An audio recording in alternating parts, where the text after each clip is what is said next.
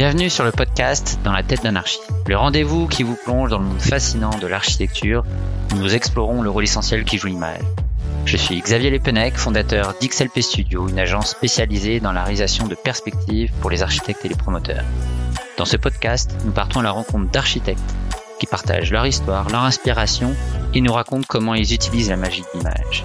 Si cet épisode te plaît, tu peux le partager en le taguant ou lui laisser 5 étoiles sur Apple Podcast. Merci d'être avec moi aujourd'hui et maintenant, place aux artistes.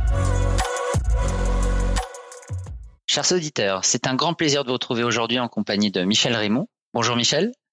Bonjour. Bienvenue dans la tête d'anarchie. Michel, vous êtes architecte, vous avez créé en 1984 l'atelier Michel Raymond. Pour aller plus loin dans cette exploration architecturale, Alexis Payer a acquis en 2023 40% des parts de l'atelier qui est devenu l'atelier Michel Raymond et associés. C'est bien ça? Tout à fait. On va démarrer en parlant de votre parcours. Pouvez-vous nous décrire votre parcours et ce qui vous a donné envie de devenir architecte? Alors, ce qui m'a donné envie de devenir architecte, c'est de, regarder autour de moi dès que j'avais 10, 12, 13 ans. Je pense que ma maman, comme je dis souvent, a beaucoup aidé à ça parce qu'elle m'a beaucoup appris à regarder autour de moi, regarder le monde et pas seulement regarder les grandes architectures, mais regarder euh, les architectures ordinaires, les fermes, les... j'ai beaucoup, j'ai beaucoup été attaché à regarder comment les bâtiments étaient dans leur paysage. Un bâtiment, c'est indissociable de son paysage pour moi. Alors, une ferme, pour moi, en Normandie, dans un terrain légèrement en pente, avec un arbre qui l'accompagne, tout ça, pour moi, c'est, c'est ça l'architecture d'abord. C'est ça qui, cette saveur-là, cette euh, générosité-là, cette euh, délicatesse-là, cette simplicité-là aussi. C'est ça qui m'a beaucoup, euh, euh, beaucoup euh, appris. J'ai beaucoup regardé, j'ai beaucoup aimé regarder. Puis après, ce que j'aime beaucoup aussi dans l'architecture que je regardais, c'est comme on dit vulgairement, c'est entrer dedans. C'est entrer dedans et aller, aller devant une fenêtre, voir ce que la fenêtre montre.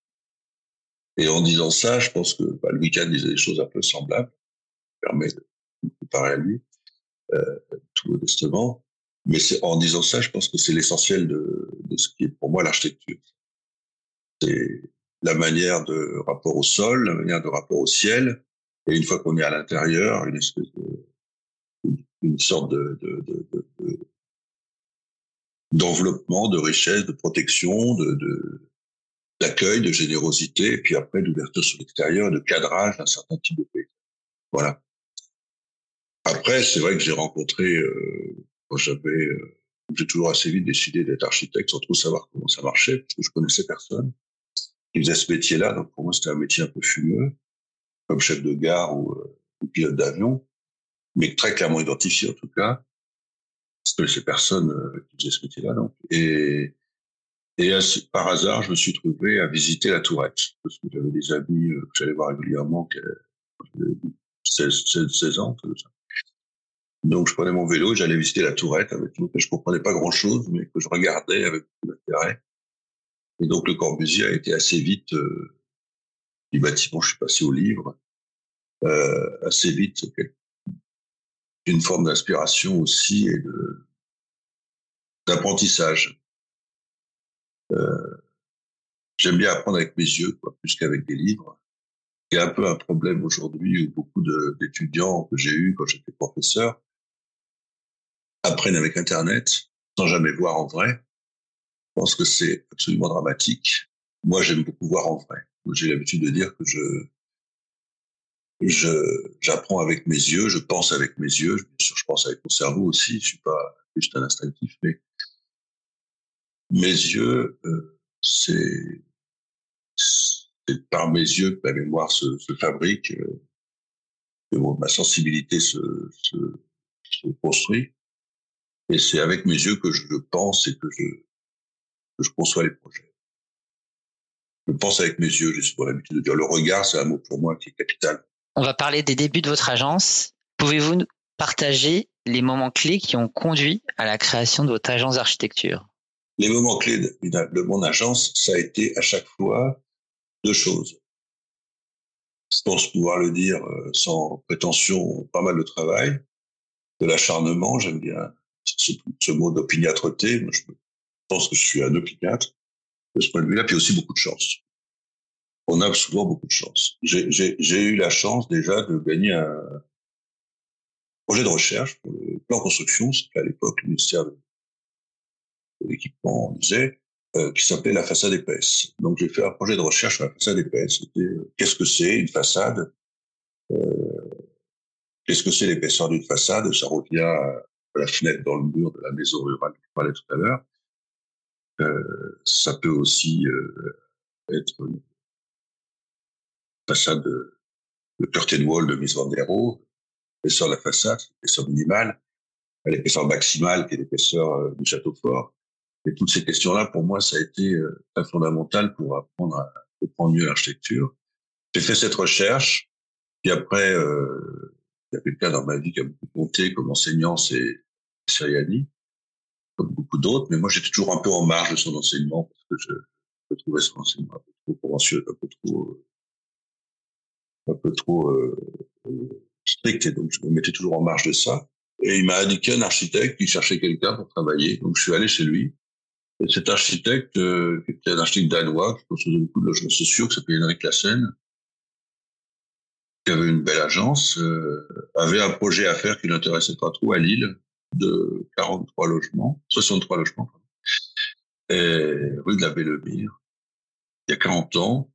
Et tout jeune architecte, j'ai fait ce projet tout seul, mais avec toute la structure de son agence, avec ses économistes, avec ses ingénieurs, avec ses... Et j'ai décidé ce projet comme une application de mon thème, la façade épaisse. Alors c'est un projet qui est un peu particulier parce qu'il était dans une rue très étroite, donc il était obligé d'avoir un prospect euh, très important. Donc c'est un bâtiment euh, R 2 avec une énorme superstructure, tout en briques, et dont je suis très fier. Donc c'est mon premier projet, même si c'est pas moi qui l'ai signé, parce qu'alors à l'époque c'est lui qui l'a signé, mais c'est moi qui ai tout fait, avec l'aide de toute sa structure, bien entendu. Et je suis retourné le voir, ce bâtiment, euh, il y a un an. Il est à Lille, toujours pas à C'est une copropriété, les gens l'aiment bien, donc bien entretenu, bien ravalé.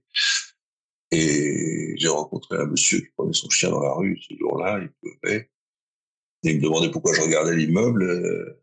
Et je lui dit, bah, j'ai construit. Et il me dit, ah, bah, c'est bien parce que je connais des gens qui habitent dedans et qui sont très contents.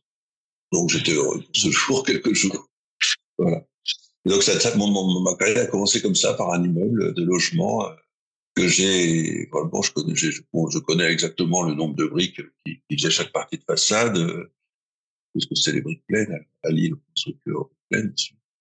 Et voilà. J'ai commencé comme ça. J'ai eu cette chance-là de pouvoir commencer comme ça. Puis après, j'ai lu les albums de l'architecture. C'était le, les toutes premières sessions. Ça m'a pas aidé à grand chose pour avoir du travail, mais euh, un petit peu quand même. Et j'ai commencé à faire des concours. Et le premier concours que j'ai fait, je l'ai gagné. C'était le logement aussi pour le ministère de Finance. j'ai un peu moins réussi que le premier. J'ai voulu faire trop de choses dedans. Et ainsi de suite. Après, j'ai fait des concours, j'en ai perdu, j'en ai gagné. Et, me voilà aujourd'hui, quoi, avec, euh, avec euh, pas loin de 800 concours, j'ai dû faire, je sais pas. Et j'ai construit une centaine, enfin 600 concours, je sais. Et j'ai construit une centaine de, de bâtiments, dont je suis à peu près fier de tous. Il y en a quelques-uns qui sont un peu moins réussis, mais il n'y en a aucun qui,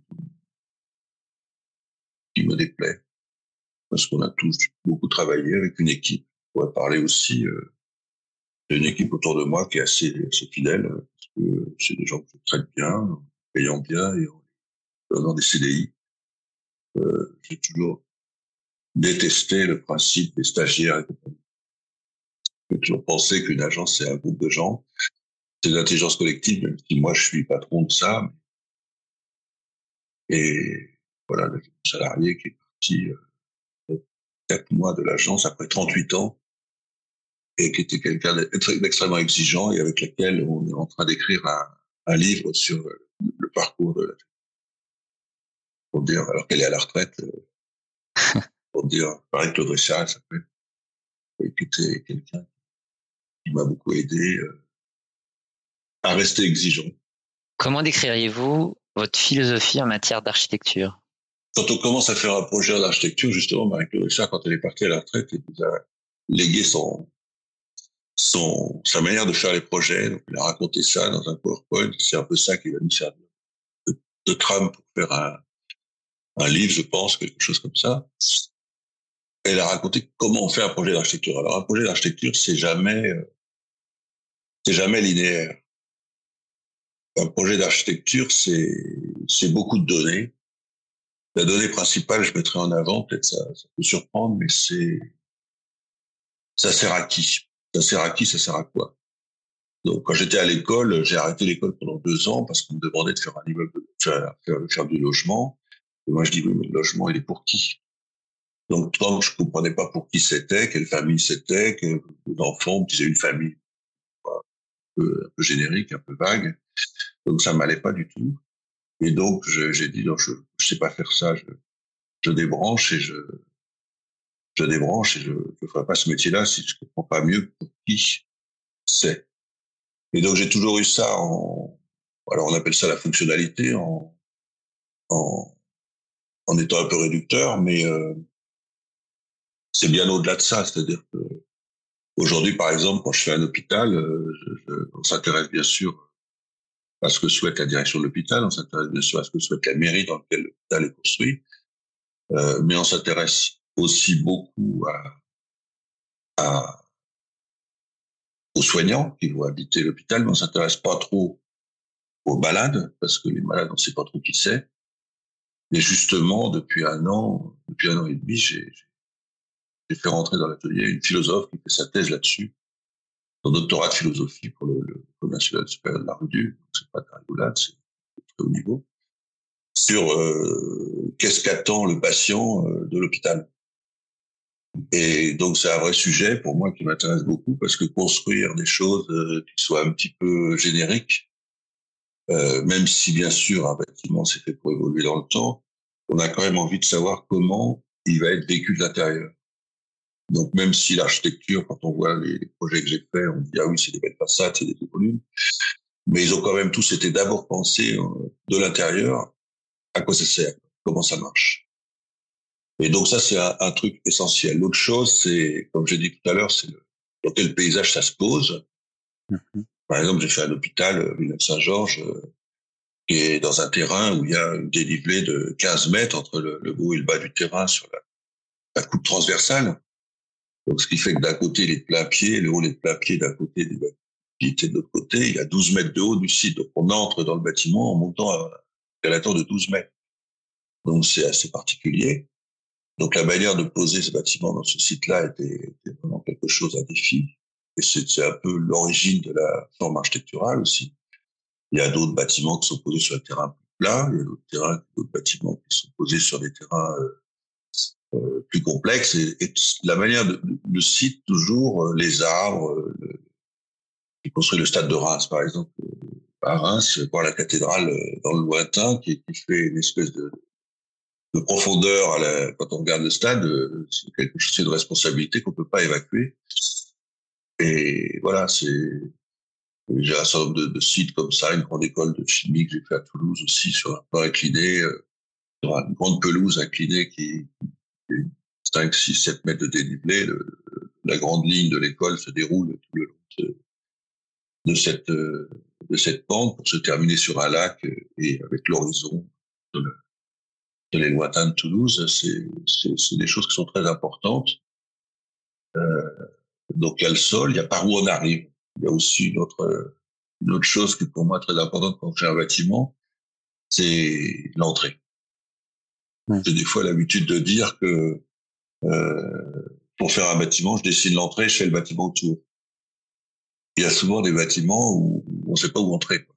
J'ai visité un bâtiment maintenant qu'il est décédé, on peut en parler, le musée de James Sterling à Stuttgart. Euh, j'ai mis j'ai mis un quart d'heure avant de trouver l'entrée, ça m'a rendu malade quoi, parce que James Sterling, j'adore ce type et là, il a raté son truc l'entrée, c'est une chose très importante que, que, que, que, est très très très mise en valeur dans, dans une architecture que j'adore, qui une période d'architecture que j'adore, qui est le XVIIIe siècle, quand on quand François Mansart construisait un bâtiment, on voit tout de suite où est l'entrée, on voit bien ça, l'entrée, la signalisation de l'entrée, le fronton, les colonnes, et, la symétrie, pas tout à fait symétrique d'ailleurs autour, il met en valeur cette entrée. Pour moi, c'est une grande leçon pour l'architecture du XVIIIe siècle. Pour moi, c'est quelque chose qui m'a beaucoup, appris. On pourrait dire la même chose de l'Opéra Garnier à Paris, on pourrait dire la même chose des Invalides à Paris aussi, C'est des bâtiments où l'entrée, c'est des choses, c'est des éléments. Euh, c'est d'abord l'entrée et après le reste. Quoi. Je pense que c'est pour moi très important ça. Et puis il y a tout un tas de données. Il y a les données euh, économiques. Euh, on construit pas euh, un bâtiment avec un budget des, des Émirats ou un budget de la France profonde. Il faut tenir compte de ça et que on va construire avec des moyens qui sont les moyens de la France du moment et ça n'a rien, ça a rien de, de mal. Il y a des pays qui ont encore moins d'argent que la France. Euh, je fier en France pour, pour, faire des bâtiments avec l'argent français, le niveau de vie français. Quoi. Donc on construit, bien construire aussi. On construit pas avec, euh, on construit pas avec du dessin, on construit avec des matières, la matérialité.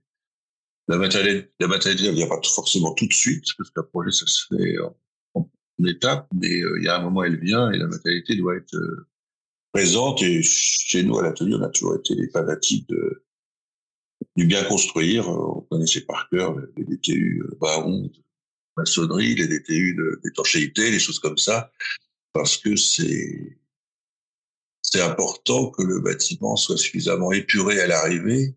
Ça, ça veut dire que son dessin ait su digérer toutes ces complexités constructives sans les mettre en scène. Quoi. Parce que ça sert à rien de mettre en scène, euh, de raconter trop les, les choses. Euh, après, il y a des tas d'autres choses. Il y a le rôle urbain, la symbolique urbaine. Et un projet, c'est tout ça. Et quand on construit un projet, on navigue d'une d'une donnée à une autre, sans jamais qu'il y en ait une qui soit euh, plus importante que l'autre.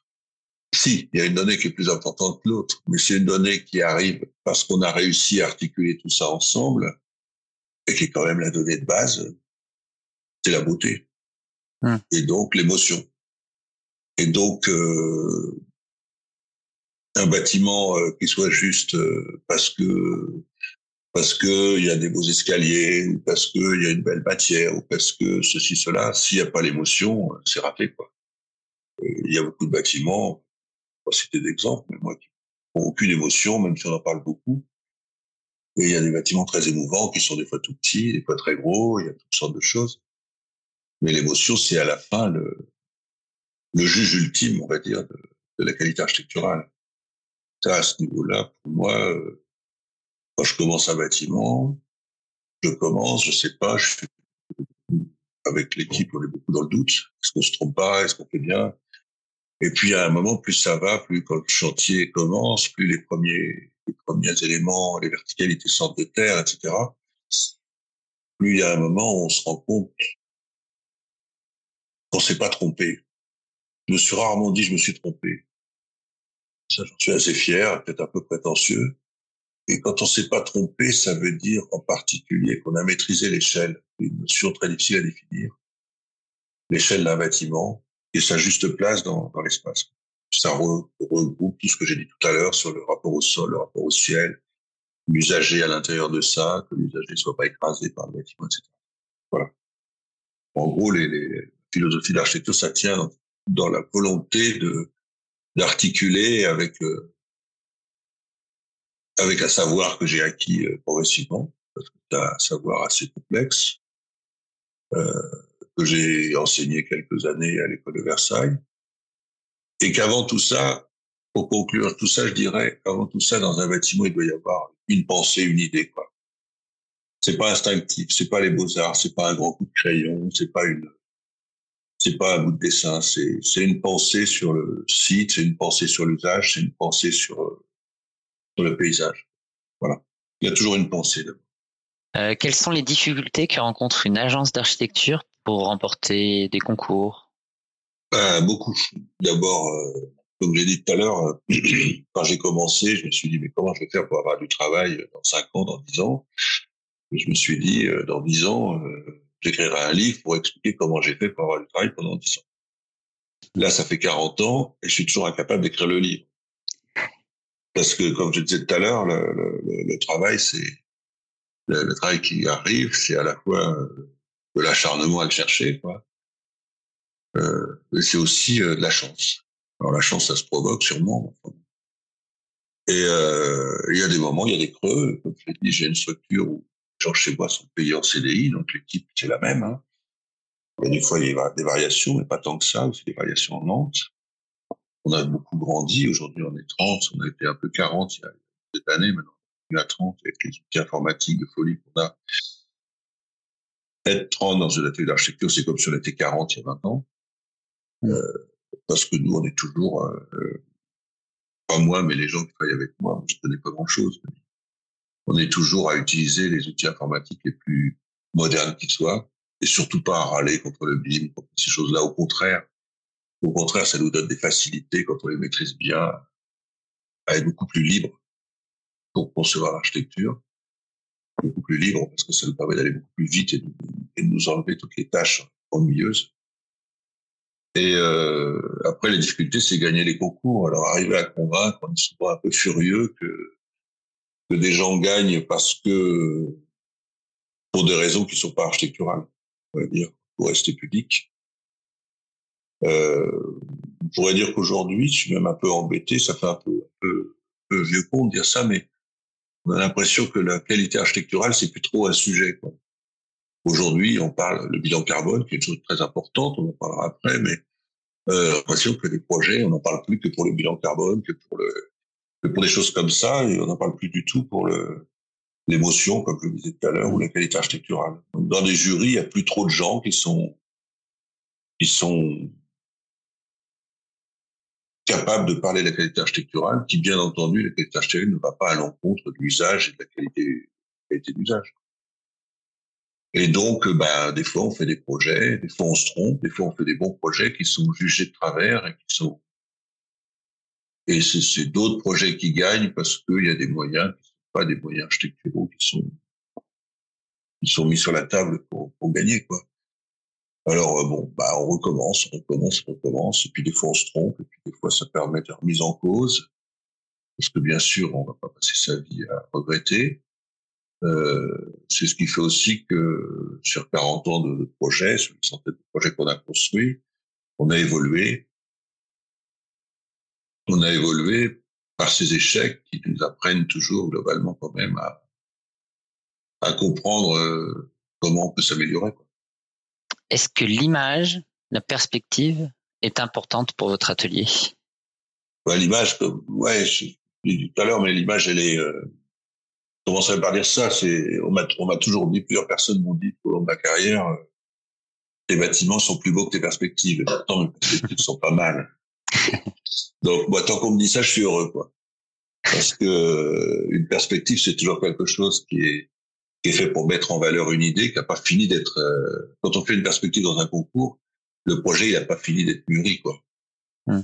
Euh, c'est on est qu'au tout début, quoi. Donc des fois, la perspective, on donne à la fois des attentions des lumières, des choses comme ça, des, des échelles. Dans une perspective, il y a difficilement l'échelle, par exemple. C'est une chose majeure dans l'architecture. Sentir que le bâtiment à côté duquel on est euh, est fait pour soi, quoi, et vous parle, quoi, en vrai, de, de, de, personne physique à un bâtiment physique. À un moment, un bâtiment, c'est comme une personne physique. C'est très physique l'architecture, je pense. C'est très corporel, quoi. Marcher dans l'architecture, qui est une notion de de l'époque des beaux-arts que le Corbusier a réutilisé dans la promenade architecturale. Euh, marcher dans l'architecture, c'est éminemment physique et c'est éminemment important. Et donc la perspective à ce niveau-là, c'est très euh, figé. Euh, c'est un outil comme un autre. Il y a un moment au début de ma carrière, on avait la chance de pouvoir faire des, des jurys d'architecture où on était présent, on pouvait défendre le projet à l'oral en parlant. Je pense que c'était important, c'est-à-dire qu'il y avait à la fois des plans que certains architectes du jury savaient lire et pouvaient communiquer aux autres membres du jury. Il y avait la perspective, il y avait l'oral, il y avait toutes ces dimensions-là. Il y avait bien sûr le respect de l'économie du projet, il y avait bien sûr le respect de la technique embarquée par le projet, il y avait bien sûr toutes ces choses-là.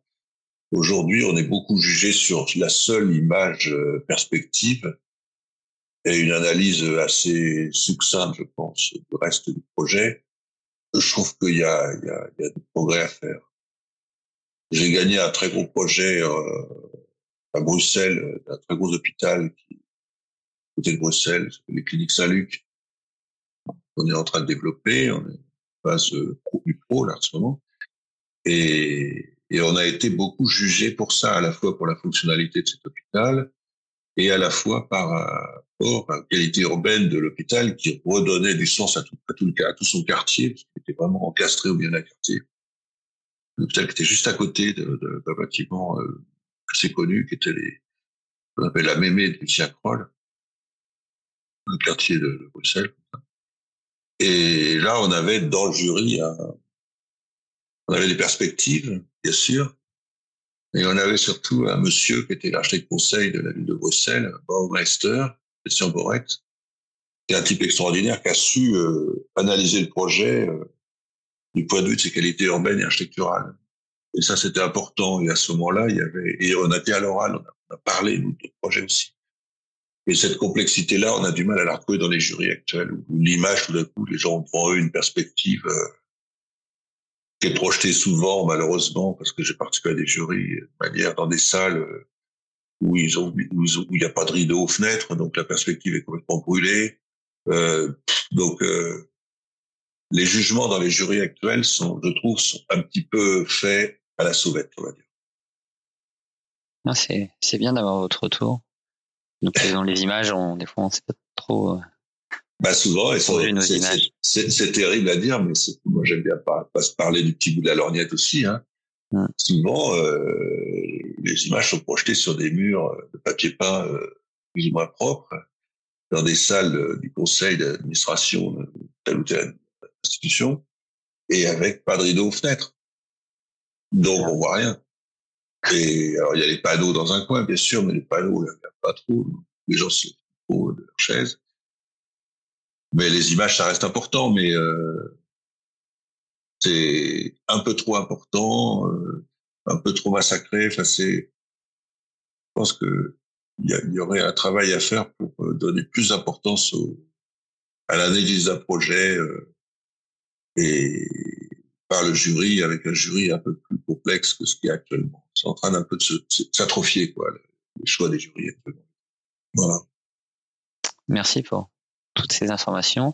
Y a-t-il un bâtiment ou un architecte en particulier qui vous a inspiré? Il y en a plusieurs. Je dirais, je disais plusieurs architectes, je dirais François Mansart. Je dirais les architectes inconnus pour construire les très belles fermes euh, autour du XVIIIe siècle, quelque chose comme ça, ou même XIXe, avec des matériaux très sobres, très rustiques. Parlerai de Le Corbusier aussi, je parlerai d'Alvaro Alto, je parlerai de encore que le week-end, j'ai rien visité de lui. Par contre, Alvaro Alto, j'ai quasiment tout visité. Le Corbusier, j'ai visité pas mal de choses. Et je pense que c'est important de cette chose-là, de s'inspirer par un architecte quand on est rentré dans son architecture, quand on a marché dedans, quand on a été euh, ému par la lumière des choses. Euh, euh, parce que marcher dans l'architecture, la marche comme je le disais tout à l'heure, c'est une notion très importante de, de l'architecture des beaux-arts français, que le Corbusier a réutilisé par la première architecturale. C'est vraiment la meilleure manière de comprendre un bâtiment, c'est le, marché, le marché. Mmh. Perception des volumes. Le marché, oui. Et l'échelle, donc, qui apparaît aussi, mmh. parce que le bâtiment est à l'échelle. Il y a des bâtiments, quand on les visite, euh, on s'aperçoit qu'ils ne sont pas du tout à l'échelle, alors qu'on les a vus en photo longtemps. Et quand on arrive, on est, on est très déçu par euh, par euh, par une échelle qu'on pense ratée. Il y a des grands bâtiments célèbres que moi je trouve quand je les ai vus, euh, je me suis dit ils sont ratés. Il y a, il y a beaucoup de, on a le droit de dire ça. voilà. Et voilà. Et d'autres bâtiments que je trouvais très très très mal fichus, on va dire. Euh, par exemple, me surprendre, mais je, parle d'un bâtiment de Zahadi, de la, capitainerie du port à Anvers, où c'est un, énorme bâtiment en forme de, bateau suspendu par-dessus un bâtiment ancien. Euh, J'ai toujours vu cette photo en me disant que c'était une, une énorme, euh, un bâtiment monstrueux. Et quand je l'ai visité en vrai cet été, euh, j'ai vu, j'ai marché pendant deux kilomètres, je me suis approché petit à petit, je suis arrivé au pied tout ça je me suis dit, euh, je, me suis trompé, c'est un bâtiment parfait, très réussi, parce que le site, euh, ce site-là est un site de folie pour lequel il fallait faire une solution de folie. Et Zaladit, là, pour le coup, elle a réussi à faire une solution de folie. Et pourtant, Zaladit, dans, dans ces images Internet euh, qu'on voit beaucoup sur, le net, c'est pas du tout quelque chose qui me séduit. Des grandes images un peu à la guimauve. Elle a fait un très beau musée à Rome, XX, XXL, on appelle, je crois. Un beau musée à Rome qui est très beau, j'ai visité. Finalement, les, les, deux seuls bâtiments de que j'ai visités, je les ai trouvés très beaux, quoi. Et tout ce que j'ai vu sur Internet, j'ai trouvé ça très laid. Donc, euh, ça, c'est peut-être une démonstration qu'il faut voir les bâtiments. il faut les voir. Il faut arrêter de voir les choses par Internet. Voilà. Et si on ne peut pas les voir parce que c'est trop loin, qu'on ne peut pas passer sa vie dans l'avion, eh ben, on n'en parle pas. Alors maintenant, si on parle futur, quand on pense au futur, on pense forcément à la planète, à l'écologie. Comment intégrez-vous les préoccupations environnementales dans vos conceptions? Moi, j'ai commencé, quand j'ai fait, je parlais tout à l'heure, quand j'ai commencé, j'étais étudiant, en fin de mes études, j'ai fait une recherche euh, qui s'appelait la façade épaisse. Donc, je me préoccupais de la façade, je me préoccupais de la fenêtre dans la façade. J'ai un collectionneur de fenêtres, à travers des, à travers mon téléphone portable, à travers des, bouquins, à travers des photocopies. Je possède à peu près euh, 5000 fenêtres euh, vues de l'intérieur. Parce que je pense que je collectionne les fenêtres, ça m'amuse. Photos, vues de l'intérieur à 90%. Comment une fenêtre euh, cadre le paysage? Et que l'architecture c'est ça d'abord. Et donc euh, une fenêtre, euh, eh ben soit c'est tourné au nord, soit c'est tourné à l'est, soit c'est tourné à l'ouest, soit c'est tourné au sud, et ça reçoit pas la même vue, ça reçoit pas le même paysage et ça reçoit pas non plus le même la même ensoleillement. Euh, et donc, euh, je me suis très vite préoccupé, à, la suite de cette recherche, j'ai fait une deuxième recherche qui m'a été financée de la même façon par le ministère, qui était l'architecture urbaine bioclimatique. Et ça, j'ai fait ça en 60, 78, euh, je crois. Donc, il y a très longtemps, j'ai fait une recherche avec un ami qui Frédéric Nicolas, qui était passionné par l'architecture solaire à cette époque-là, qui a construit des maisons solaires là, sur ces questions de, de, de, de, comment un bâtiment reçoit le soleil de manière passive et comment il peut profiter du soleil de manière passive. Avant de chercher à, à faire de la climatisation, on peut éviter de d'en avoir besoin quoi, en orientant le bâtiment. Donc l'orientation, pour moi, c'est une notion fondamentale de l'architecture. Comment on oriente le bâtiment en architecture et comment, une fois qu'on l'a orienté, on a des bâtiments qui sont obligés d'être orientés à l'ouest, et ben la protection d'une façade ouest c'est très compliqué pour éviter d'avoir des surchauffes et pour éviter après de, mettre des climatiseurs et des choses comme ça. Donc la première question c'est éviter de gaspiller l'énergie comme ça. Donc j'ai fait un bâtiment comme ça justement avec Frédéric Nicolas il y a, il y a 7 ou 8 ans à Chambéry, l'Institut national de l'énergie solaire, où c'est un bâtiment qui est exemplaire euh, pour les questions énergétiques. Il l'est pas du point de vue de la manière de construire, du bilan carbone des matériaux utilisés, parce que c'était pas la demande à l'époque. Mais il est exemplaire au niveau de son fonctionnement énergétique. C'est-à-dire qu'il a zéro déperdition. Enfin, c'est même, on a même coupé quasiment le, une rupture de pont thermique entre le pieu et les longrines. Euh, on a des isolants thermiques euh, vraiment continus, sans aucun pont thermique. On a une climatisation solaire qui marche à partir de panneaux solaires à eau chaude. On a des chaque façade est différente. On a une façade nord qui est une façade nord, une façade est qui est protégée du soleil de l'est, qui est pas très compliqué, une façade sud qui est protégée par un énorme casquette euh, qui protège euh, du sud et une façade ouest qui est forcément mobile parce qu'on peut pas protéger du soleil la façade ouest autrement qu'avec des systèmes mobiles. Euh, des grands bris soleil qui sont toujours face au soleil, qui permettent à la fois de ménager les vues vers le paysage, qui est magnifique, c'est dans au nord de Chambéry, euh, dans les Alpes, donc c'est un paysage sublime. Et en même temps, le soleil ne rentre jamais, le soleil, le soleil depuis midi jusqu'au soir ne rentre jamais dans le bâtiment sur cette façade ouest. Et donc tout le bâtiment est conçu en fonction de ses orientations. J'ai vu récemment un bâtiment célèbre de région parisienne où on disait c'est génial, il est en plein ouest et il se protège du soleil par une grande casquette horizontale par-dessus ce qui est quand même une inculture totale parce que une casquette horizontale, une casquette horizontale, même si elle avance en flot de 6 mètres ou de 7 mètres, au-dessus d'une façade ouest, ça sert à rien du tout. il y a une inculture totale, donc on met des matériaux biosourcés, on met des choses comme ça, ce qu'on essaie de faire dans les bâtiments, bien sûr. Mais euh, avant ça, je pense que l'orientation pour moi est une donnée fondamentale. Après, les matériaux biosourcés, c'est une, c'est quelque chose de très important qu'on essaye de, de, de, mettre en œuvre dans les bâtiments. Dans les bâtiments que je construis, c'est pas très commode parce que je construis surtout des laboratoires de recherche de très haut niveau euh, qui ne supportent pas euh, certains matériaux, des, des, charpentes en bois, des choses comme ça, pour des problèmes de vibration, par exemple, des choses comme ça. Ou des hôpitaux, je crois qu'on n'a encore pas réussi vraiment à construire un hôpital en bois euh, pour des questions euh, d'hygiène et autres. Euh, c'est des choses pour réfléchir petit à petit, mais on n'y est pas encore. Mais pour moi, l'orientation est de la même manière que l'orientation, c'est qu'est-ce qu'on voit par la fenêtre. Hein. On voit la rue, on voit le jardin, on voit la montagne, on voit l'horizon, on voit la ville. Euh, quel soleil on voit aussi, comment le soleil arrive, comment le soleil. Et, et donc, un bâtiment qui aurait ces quatre façades identiques, c'est un peu idiot pour moi. Merci Michel. Et oui, c'est déjà la fin. Merci beaucoup pour ce moment d'échange autour de l'architecture et de l'image. J'espère que les auditeurs ont passé un bon moment en nous écoutant.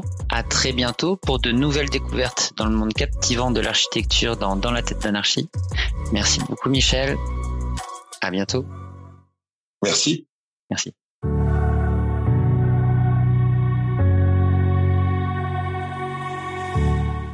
Tu as écouté ce podcast jusqu'ici, c'est certainement que tu as apprécié cet épisode. N'hésite pas à le partager en le taguant, en t'abonnant ou à lui attribuer la note de 5 étoiles sur Apple Podcast ou Spotify. Si tu souhaites échanger, n'hésite pas à m'envoyer un message sur Instagram, hashtag dans la tête d'un architecte podcast. Un grand merci de nous avoir écoutés et je vous dis à très bientôt pour un nouvel épisode de Dans la tête d'anarchie. D'ici là, restez inspirés.